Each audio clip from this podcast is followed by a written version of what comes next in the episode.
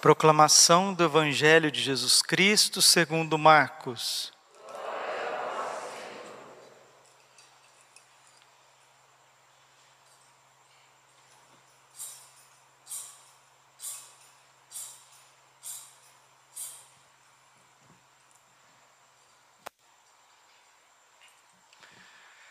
Naquele tempo, Jesus saiu e foi para a região de Ciro, de Tiro e Sidônia. Entrou numa casa e não queria que ninguém soubesse onde ele estava, mas não conseguiu ficar escondido. Uma mulher que tinha uma filha com espírito impuro ouviu falar de Jesus. Foi até ele e caiu aos seus pés. A mulher era pagã, nascida na Fenícia da Síria. Ela suplicou a Jesus que expulsasse de sua filha o demônio. Jesus disse: Deixa primeiro que os filhos fiquem saciados, porque não está certo tirar o pão dos filhos e jogá-lo aos cachorrinhos. A mulher respondeu: É verdade, Senhor, mas também os cachorrinhos debaixo da mesa comem as migalhas que as crianças deixam cair. Então Jesus disse: Por causa do que acabas de dizer, pode voltar para casa o demônio já saiu de tua filha. Ela voltou para casa e encontrou a sua filha deitada na cama, pois o demônio já havia saído dela. Palavra da salvação. Ave Maria, cheia de graça, o Senhor é convosco. Bendita sois vós entre as mulheres, bendito é o fruto do vosso ventre, Jesus.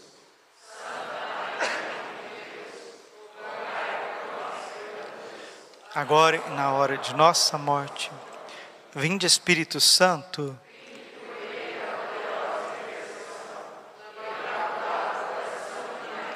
Vossa Amadíssima. Podemos sentar um pouquinho. Jesus, manso e humilde de coração.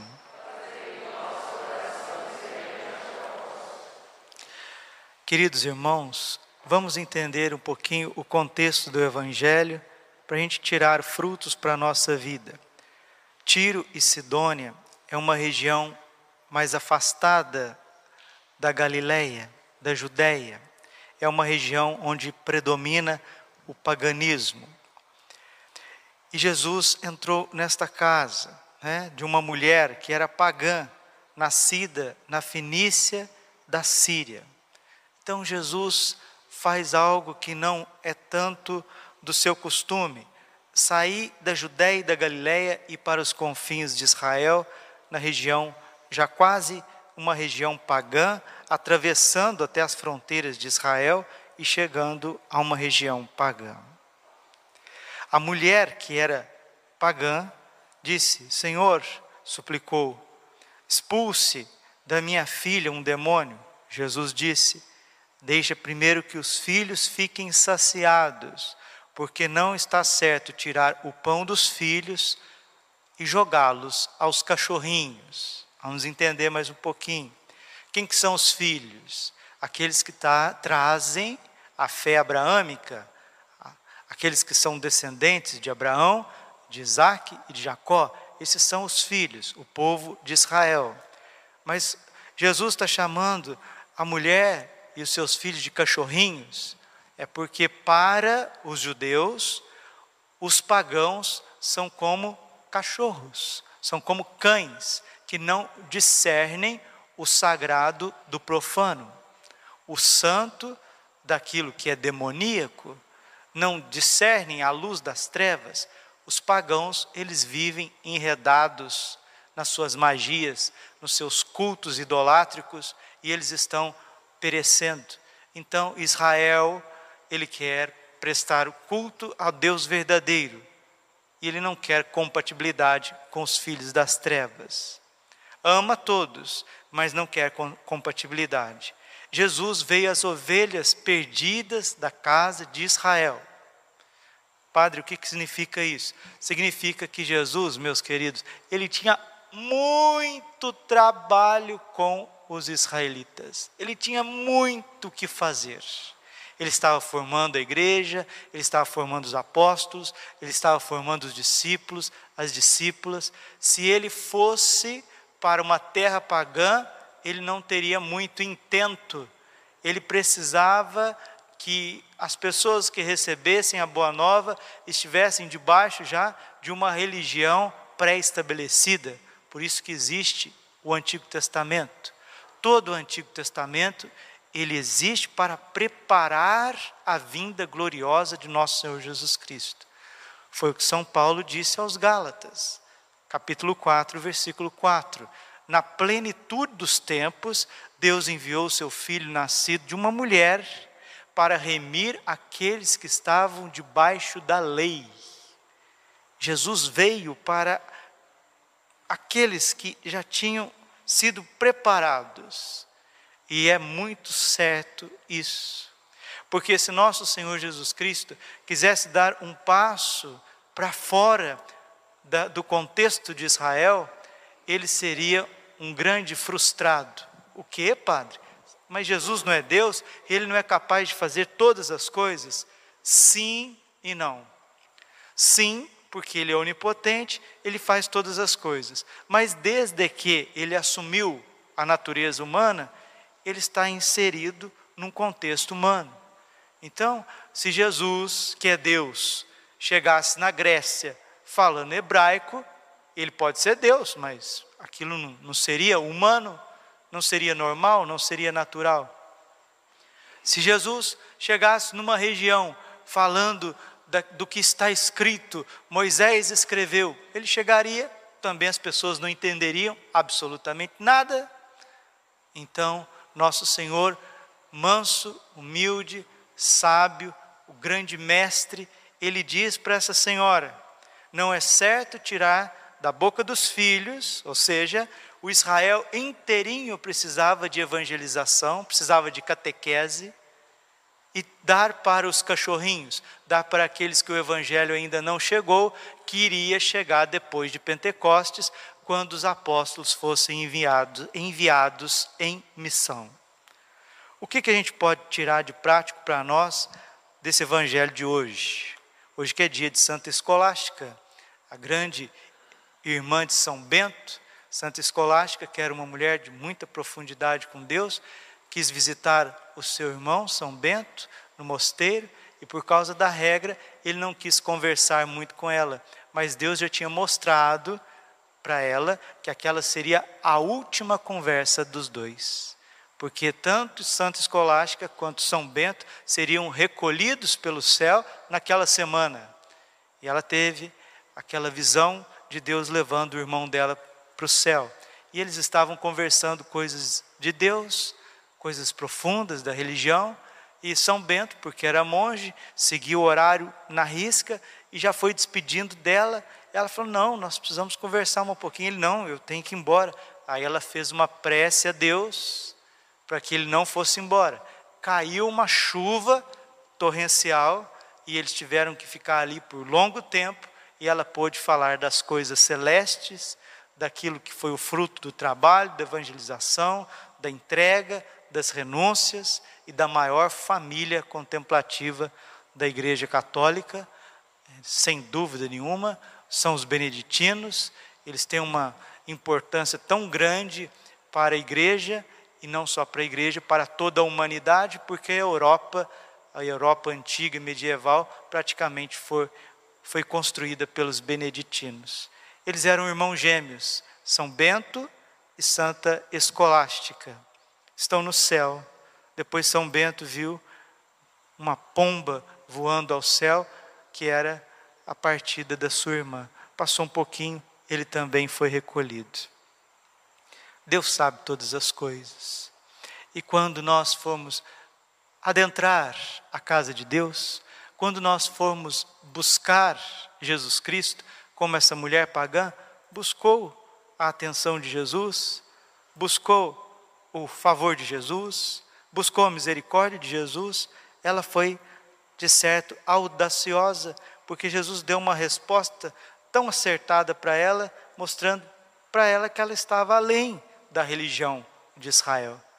E ela, cheia de fé, cheia de confiança, ela disse: Sim, Senhor, tudo bem, isso que o Senhor está dizendo é muito certo.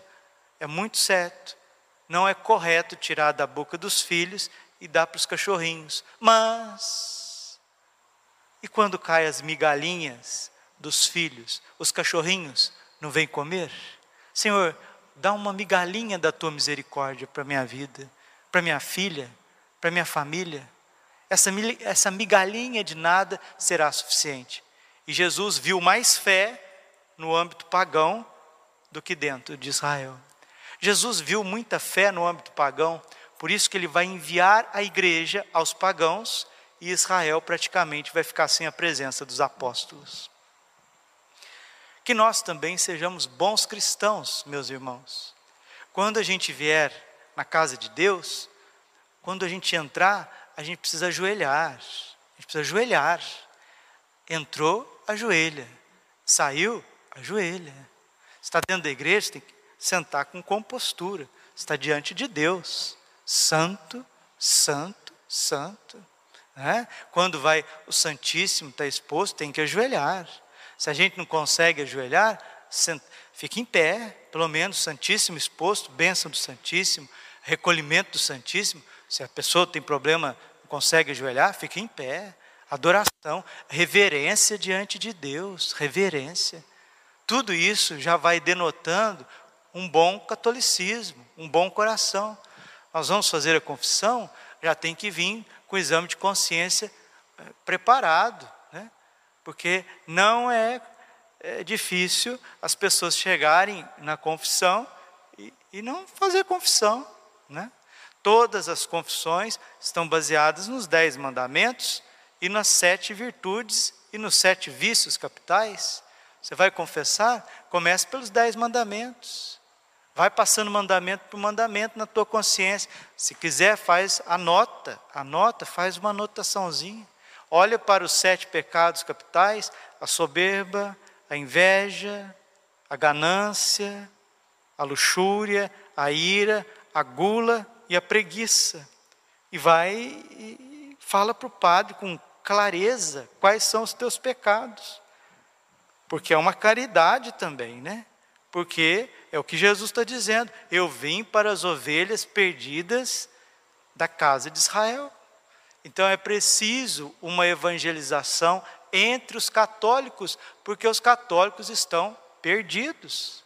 As pessoas não sabem confessar.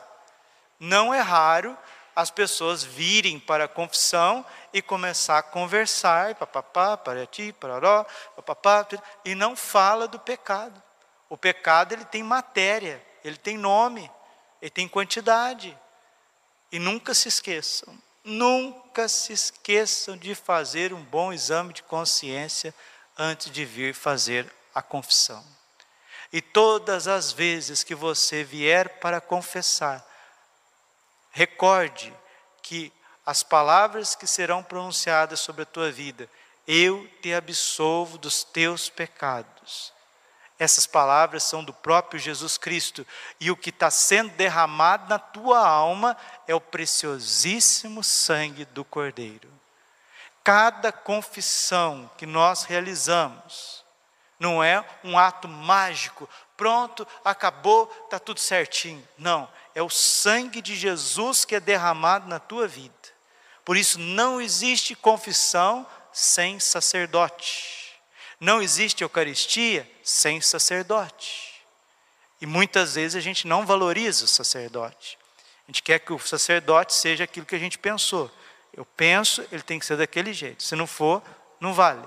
Então as pessoas não veem o sagrado, veem só o humano, veem só a falha e não valorizam Jesus Cristo, nosso Senhor, no Santíssimo Sacramento e na confissão.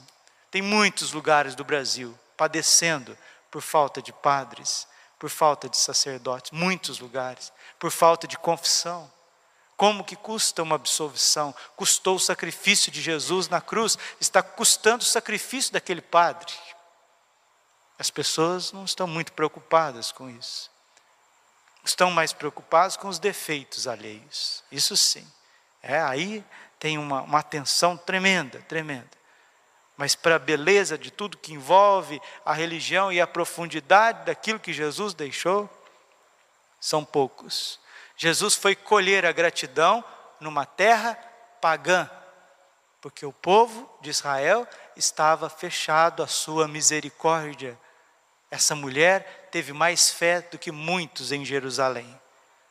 Que nós, meus irmãozinhos queridos, que nós também não sejamos ingratos, como foi Israel, que estava debaixo da bênção, debaixo da visita do Senhor, e só vendo defeito em Cristo.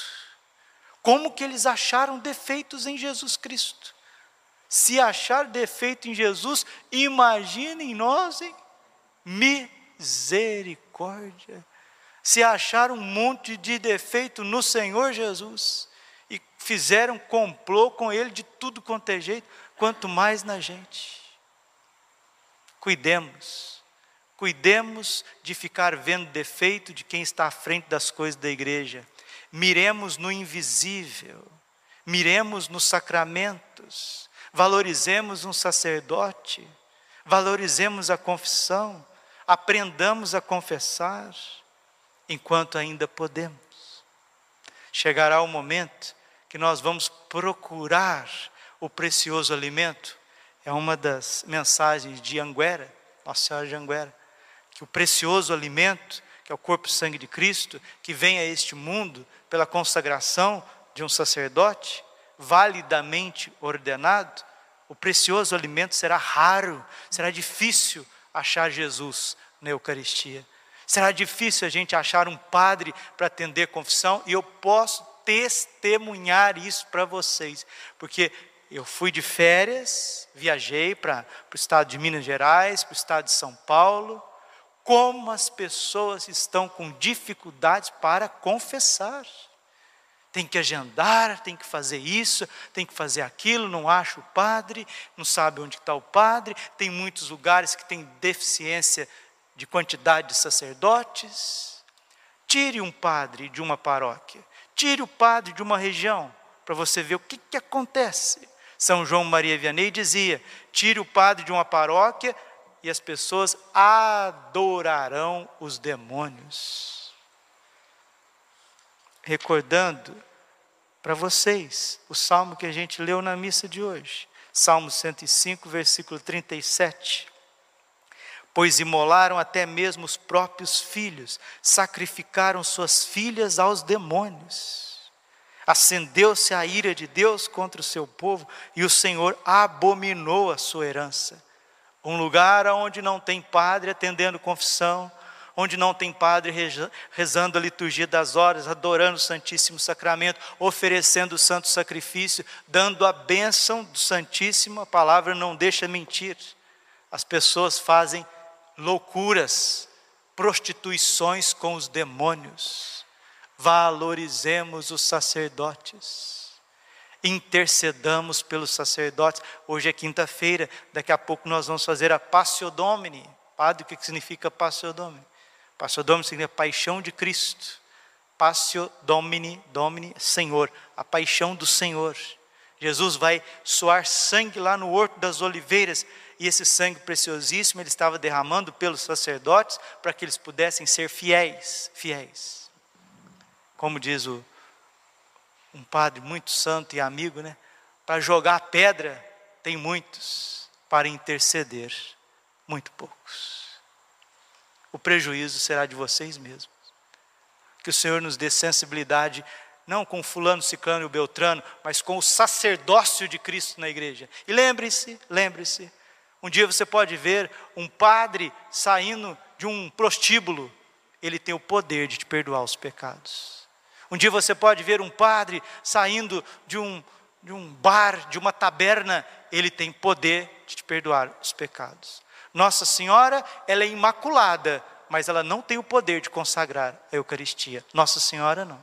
Nossa Senhora é imaculada, santíssima, ama você infinitamente mais do que qualquer padre da terra. Nossa Senhora ama, te ama muito mais, mas ela não pode te dizer: Eu te absolvo dos teus pecados, em nome do Pai e do Filho e do Espírito Santo. Estamos nivelando demais, estamos banalizando demais as coisas.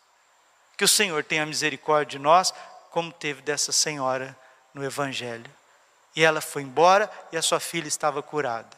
Respeite Jesus, respeite o sagrado, mire-se no essencial e Deus vai te dar paz. Glória ao Pai, Filho e Espírito Santo, como era no princípio, agora e sempre. Coração imaculado de Maria